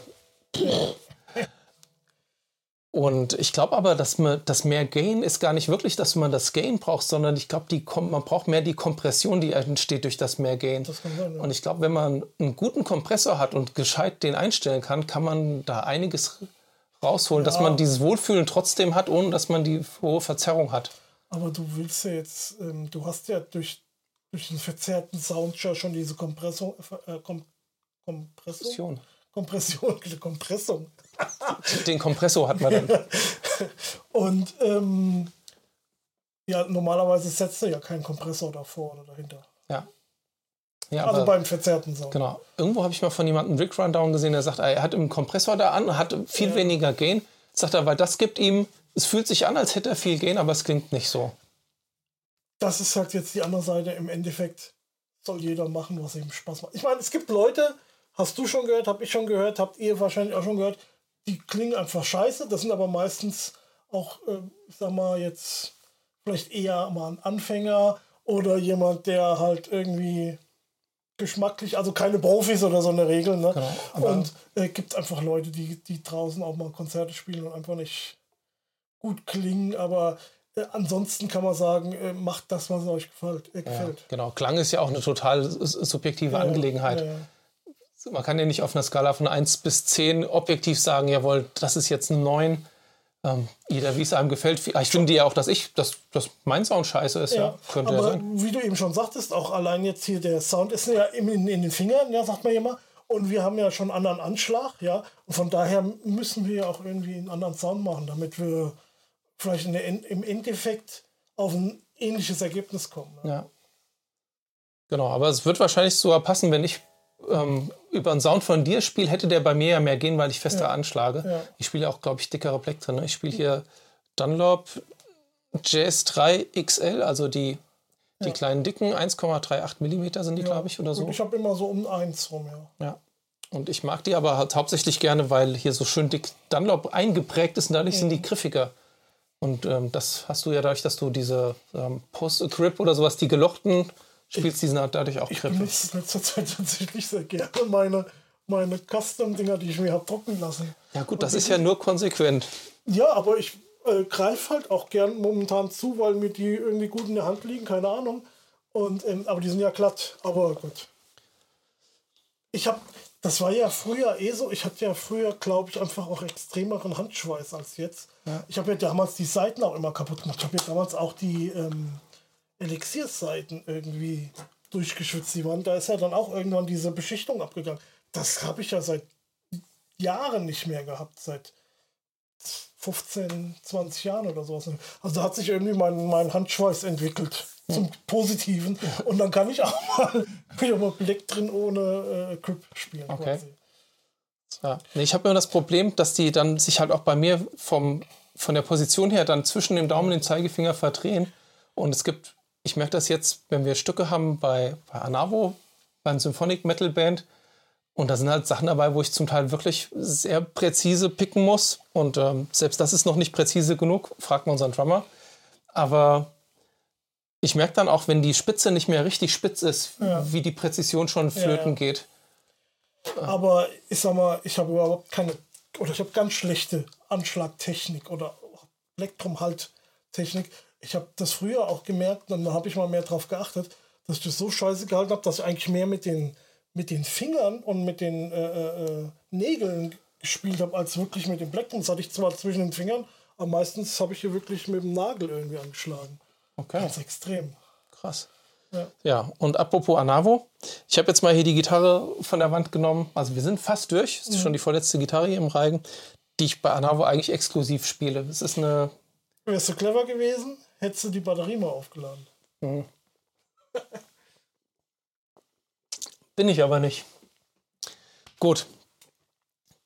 Also es ist eine Line 6 Variax Shuriken Gitarre. 250. Shuriken 250, genau. Gut aufgepasst. Ja. Denn die klassische Shuriken, das ist die Signature-Gitarre von dem Steve, Steve McKay von Ja. 12 for Ninja. Genau. Wir berichteten, wir haben ja auch eine ganze Folge über Variax-Gitarren schon gemacht. Ja, ja. Also deswegen vielleicht nur mal in, in Kürze hier nochmal die Specs. Ja, die hat vier Potis, Lautstärke, Ton. Die funktionieren auch immer. Also auch hier, wenn ich sie über den magnetischen Tonabnehmer spiele, die hat einen magnetischen Tonabnehmer drin. Und der ist passiv, also wie gesagt, die Batterie ist leer, aber das Ding funktioniert trotzdem. Genau, Volume-Ton funktioniert. Das sind aber, die werden digital abgetastet für die Variax-Kram. Die funktioniert für beides. Und wenn die Batterie jetzt geladen wäre, könnte ich jetzt hier draufdrücken auf den oberen Variax-Knopf und würde die Variax-Schaltung aktivieren. Und ähm, ja, Das heißt, du könntest jetzt verschiedene Gitarrenmodelle ähm, auswählen. Genau, ich könnte Gitarrenmodelle auswählen und auch Tunings, das ist alles damit einprogrammiert. Ja. Oder ich könnte halt hier ähm, die Tunings hier unten an dem zweiten Schalter auswählen. Auch das kann man programmieren über eine App, wenn man das Ding irgendwie über USB angeschlossen hat. Oder, was auch cool ist, wenn man es am Helix mit dem, äh, mit dem Netzwerkkabel verbunden hat, dann kannst du es ja auch im Patch direkt speichern. Ja. Und das ist natürlich auch super praktisch. Ne? Genau, so mache ich es nämlich bei Anavo. Mhm. Ähm, wir benutzen, also ich habe ich glaube inzwischen fünf verschiedene Tunings, also Standard-Tuning, Drop-D-Tuning, dann habe ich für Phenomenon Flat-Tuning, ich habe Drop-C-Sharp und ich habe Bariton-Tuning im Einsatz. Ähm, und ja, vielleicht kommen noch mehr. Ist immer schön, wenn wir irgendwie ein Stück eingeprobt haben und unsere Sängerin sagt, naja, damit es für mich komfortionöser zu singen ist, bitte einmal vier Halbtöne nach unten transponieren. Der Keyboarder lacht und dreht an seinem Pitch-Knopf. Ich bück mich kurz runter, drehe alle sechs Seiten, vier Halbtöne runter und unsere Bassistin kotzt. Die Arme. So ist das halt leider. Ja, ansonsten, die hat eine sehr, sehr schicke Brücke, so ein Ja. bisschen Hipshot-Style-mäßig, aber ein kleines bisschen länger. Finde ich sehr, sehr gelungen. Hat Locking-Tuning, die hat einen Reversed Headstock, fand ich früher mal kacke, aber ist eigentlich ganz cool. Ja. Und es passt auch irgendwie zu diesem stimmigen Gesamtbild. Die sieht total super modern aus, die Ja. Gitarre. ist passend zu Weihnachten in dunkelrot Metallic lackiert und hat aber auf der Decke ein Muster drauf, denn die Lackierung heißt Outlier Red. Das zweite volle Länge Studioalbum von 12 Ninja hieß Outlier. Ähm, dem ist das Ganze angelehnt. Das ist ja so ein, so ein Sonderrun gewesen. Die gab es dann noch in weiß. Und, Und in braun und in grau, glaube ich. Okay, da kann ich mich gar nicht mehr so dran erinnern. Standardmäßig gibt es sie nur in schwarz. Ja, genau. Gibt es in, in matt schwarz und ursprünglich gab es sie nur als, die ursprüngliche Shuriken hieß nur Shuriken. Ja. Irgendwann haben sie dann umbenannt nach Shuriken 270, weil die nämlich eine 27-Inch-Mensur hat. Und haben noch als kleines Schwesterchen die Shuriken 250 dazugelegt. Die hat dann eine Fender-Mensur. einfach. Genau, 25,5. 25. Ja. Ja, genau.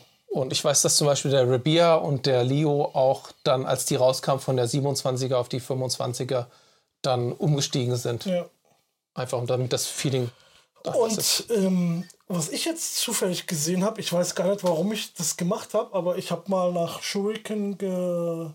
Wir hatten ja, ich weiß gar nicht, ob, ob wir drüber gesprochen haben im Podcast oder ob wir es nur ähm, off-camera quasi gemacht haben. Doch, ich glaube, wir haben da schon. Du meinst die Non- Non-Variex Shuriken-Gitarren? Ja, genau. Und äh, wegen dem äh, äh, Headless. Ne? Genau, da kam in der Folge war das, ja. Ja, haben, ich weiß nicht, haben wir die wirklich genannt oder haben wir es äh, nicht gemacht? Ich weiß nicht, auf jeden Fall ähm, gab es ja damals nur eine Facebook-Seite und mittlerweile gibt es eine Webseite und du kannst die da vorbestellen für 1500 ich weiß, äh, australische Dollar, weiß ich jetzt nicht, was das umgerechnet ist. Gut, würde halt noch Versand kommen, draufkommen und, ähm, Und Einfuhrumsatzsteuer und, Zoll. Ne? Ja. Ja. ja, gut, die Idee von den Non-Variex Shuriken, man hat halt die gleiche Form, aber hat nicht die Variex-Geschichte drin, sondern hat halt einfach nur Pickups und Ja. Und die, die Headless, die hat, glaube ich, auch teilweise eine andere Form. Da gab es zwei verschiedene Modelle, meine ich. Ja, kann sein. Also ich finde die großartig. Der Hals ist komplett lackiert, also man kann überhaupt nicht sehen, also eigentlich auch selbst Vorderseite und Rückseite äh, ist alles tief matt schwarz. Kann gar nicht sehen, ob das Griffbrett aufgeleimt ist oder ob das aus einem Stück ist oder so. Also ähm, ich nehme an, dass ein Ahornhals da drunter ist. Und obwohl der von der Form her eigentlich gar nicht so meine Baustelle ist, der ist mehr so eine C-Form, aber er ist durch die, die matte Lackierung fühlt er sich sehr geschmeidig an. Und irgendwie passt der Hals trotzdem, obwohl ich eigentlich die bisschen breiteren, also eher die blattgedrückte T-Form mag. Ja, also mir Und die, würde auch schon was taugen. Achso, was wir diesmal gar nicht angesprochen haben. der Fünfwegschalter hat natürlich keine Funktion, weil es nur einen Tonabnehmer gibt. Nein, man könnte wenigstens mal einen Single-Call schalten oder sowas machen. Aber ja, Gut, man weiß nicht, was das für ein Tonabnehmer ist, der da verbaut ist. so habe ich immer gespielt. Also.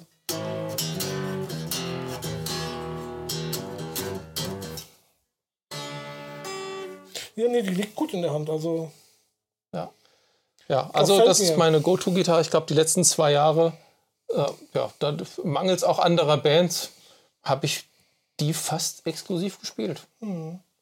Und würde ich jetzt das Modell auch, das weiße Modell davon auch noch mal kriegen, das hätte ich auch gerne. ja. Weil weiße Gitarren, auch wenn ich die weiße Phase vielleicht hinter mir gelassen habe, weiße Gitarren sind schon cool. Ja, nee, die weiße sieht auch cool aus. Ja. Die spielt ja der Rabia, glaube ich. Ich weiß nicht, ob der Leo auch die weiße spielt. Das habe ich jetzt nicht im Kopf. Wobei die schwarze, na gut, ist halt schwarz, aber schwarz sieht auch nicht schlecht aus. Ja. So, So. das ist die letzte. Das ist die letzte. Habe ich schon mal erwähnt, dass ich gern zu jeder Gitarre einen adäquaten Ersatz habe. Spätestens jetzt. Ja, das ist noch eine RGA. Allerdings, das ist jetzt eine RGA T62. ah ja gut, das liegt ja auf der Hand. Ja, gut. Wofür steht das T? Das T steht für Through, Ah, ja. denn das ist eine. Aber die Farbe ist doch jetzt gar nicht in dem, in dem Modell drin. ähm, ich habe ehrlich gesagt vergessen, wie die Farbe heißt. Achso. Sie heißt bestimmt nicht 1P02. Hm. Gut, RGA T62. Es gab auch eine 42er RGA, aber nicht T. Wie gesagt, Through. Das ist eine Neck-Through-Gitarre. Das, der Hals ist ein komplettes Stück, was durchgeht von der Spitze bis zum unteren Gurtpin. Und der Rest des Korpus ist links und rechts daran geleimt. Und das gestattet einem natürlich einen total super geschmeidigen Halskorpusübergang. weil es gar kein Halskorpusübergang ist in dem Sinne, sondern es ist einfach der Hals. Und das mag ich sehr, finde ich richtig mega. Ich finde die Farbe total super cool. Die ist eigentlich auch so ein Burst, so von Türkis innen nach einem dunkelblau nach außen. Hat kein Binding, ist aber okay. Ich finde die schick so. Ich finde die auch schick. Und ähm, die hat auch die Matios verbaut. Schonnerberg hat keinen Coilsplit und nichts. Die hat dafür aber einen Fünfwegschalter, mhm. der äh, wirklich cool ist. Also Steg natürlich Vollbrett. Und gerade diese erste Zwischenposition.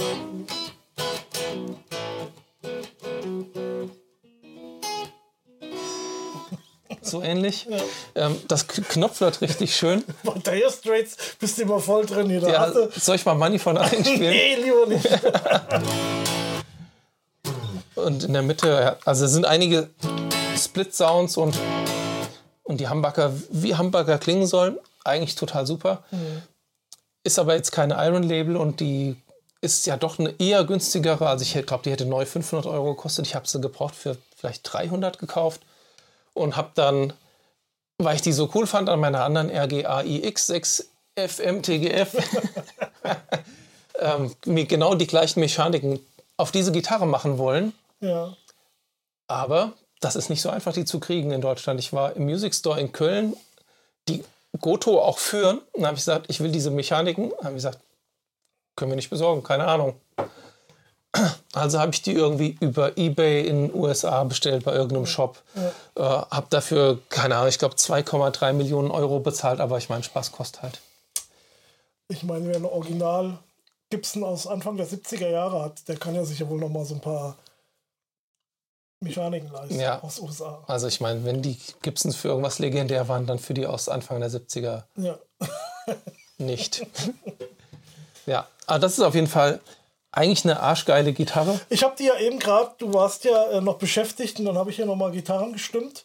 Und da hatte ich die dann nochmal in der Hand und habe die ein bisschen gespielt. Und ich habe dir dann gesagt, wie du runterkamst, wenn du die mal verkaufen willst, äh, denk mal an mich, weil ich ja jetzt auch weiß, die ist jetzt nicht so teuer, aber die hat jetzt auch nicht so einen extremen Hals, finde ich, so ein Wizard. Also der, der lag irgendwie ganz cool in der Hand. Und ähm, ich weiß, darf ich nochmal? Ja, ist auch nicht speckig lackiert. Die ganze Gitarre nee, ist halt, das, das hat, laut, hat schön offene Poren, Open Pore, wie ja, sagt man? Also die, das ist ja hier auch ähm, gestained, wie sagt man da in Deutsch?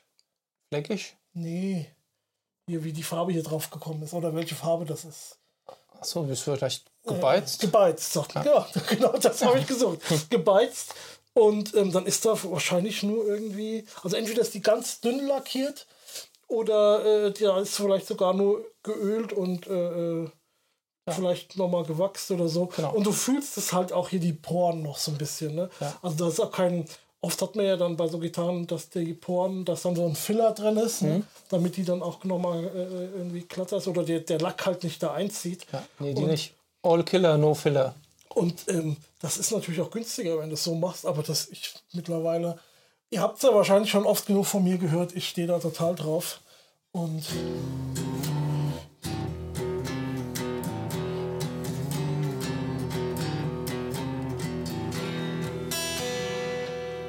ja, also die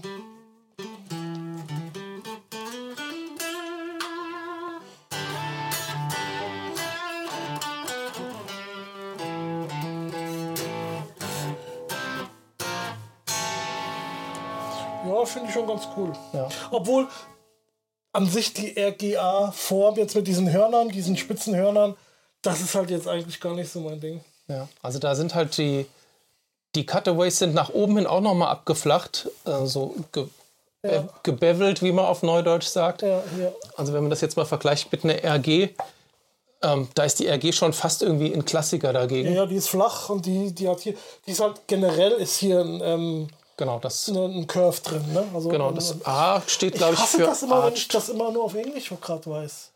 Gewölbt, gewölbt, eine gewölbte Decke. ja, genau. Das, ja, gut, das ist jetzt in dem Sinn keine extra Decke, das ist ja der, ist der Korpus komplett, ja. ne? Aber der ist halt äh, genau. oben. Äh, Die Oberseite ist gewölbt. Ja. ja. ja. das ist eine feine Gitarre. Und leicht, ja, also die. Und leicht auch noch. Ja. Also. Klingt Ja. aber erstaunlich, also klingt trotzdem ein bisschen anders als die, als die graue RGA. Ja, aber ich glaube, genau das hat mir an der so gefallen. Deswegen, das war halt irgendwie die. Ich habe da auch vorhin dieses Slick, was ich gerade gespielt habe, äh, was ich für eine Songidee von mir habe, irgendwie eigentlich auf der Akustikgitarre.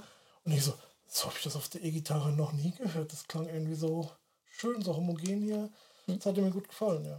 Ja, vielleicht ist auch der Röhrenimp. Den hatte ich da ja noch gar nicht angeschlossen. Ach so. Da habe ich die ja noch. Äh, äh, äh, wie sagt man das? Unplugged. Unplugged. 24 Bünde ist auch nicht so ganz, aber gut, das ist jetzt. Ich denke mal, du verkaufst die jetzt eh nicht so schnell. Nee, so schnell jetzt nicht. Ich sag mal, solange ich noch das Geld nicht brauche und den Platz habe, vermutlich eher nicht. Bei mir ist auch nie das Geld, sondern eher, ach, ich brauche die doch nicht, ich brauche nicht so viele Gitarren und dann verkaufe ich mal wieder irgendwie ein, zwei oder irgendwie der Platz oder ich ja, spiele sie eh nicht und aber nicht ähm, wegen Geld. Ja. Ja. Naja gut, das war's dann, ne? Das war's. Das waren alle flachen Gitarren, die ich habe. Ich habe noch auch Akustikgitarren und eine Ukulele und hier ist auch noch eine Geige, aber ich sag mal an, alles, was so an E-Gitarre jetzt hier Ja, war, hätten wir damit abgehandelt. gut. Hat ja auch lange genug gedauert. Ja, Ne? Gut. Ich hoffe, ihr seid noch nicht eingeschlafen. Ja. Würde ich sagen, dann machen wir hier Feierabend, wünschen euch ein schönes Weihnachtsfest. Ja, Ja, wir haben so extra Weihnachts-T-Shirts angezogen hier bei mir. Heavy Christmas. Ja, und ich habe hier Yippie. Yippie Schweinebacke. Also ich weiß. Ach ja, genau, da ist er ja, der, Ja, ja. Das ist ja der, Der Weihnachts, das ist ja der Weihnachtsfilm. der Weihnachtsfilm schlechthin, ja. Ja, ne? Die Hard 1. Wie heißt das Gebäude? Das berühmte in Los Angeles. Ja. So, das merke ich mir auch nie. Egal, ihr wisst es. Ihr könnt ja mal kommentieren und ähm, eh kommentieren, wie ihr die Gitarren gefunden habt. Abonnieren, wenn ihr gerade auf YouTube uns vielleicht ähm, mal verfolgt. Aber auch, wo immer ihr uns hört, ne, dürft ihr auch gerne abonnieren. Genau. Und wenn ihr eine weiße Shuriken 250 habt oder eine goldene Les Plus mit P90 Ja, oder wenn ihr der Meinung seid, ich brauche unbedingt mal eine SG, dann schreibt mal Kommentare darunter. ja. Vielleicht kann ich meine Frau überzeugen, die findet SGs nicht schön. Und da hat sie recht. Ja, jein. Also eine, die klassische SG nicht, aber jetzt die von ESP, die Ja. so ein kleines bisschen Offset haben, wo die Klinken ja, in der ja. Zage ist, die weniger Potis haben so. Aber Die sind schon cool. Ja, aber trotzdem, so insgesamt, SG ist so gar nicht meins. Aber gut, Kann ja noch werden. Das ist- Wir sind ja noch jung. ist ja auch für dich dann. Du musst ja damit leben. Genau, die muss ja nicht im Wohnzimmer hängen. Ja, Ich habe einen Spot im Wohnzimmer. Vielleicht kommt die Schulke jetzt wieder als Weihnachtsdeko hin. Wird ja passen von der Farbe. genau. Okay, dann, ja, macht's gut. Macht's gut. Bis bald. Bis nächstes Jahr. Tschüss. Cut.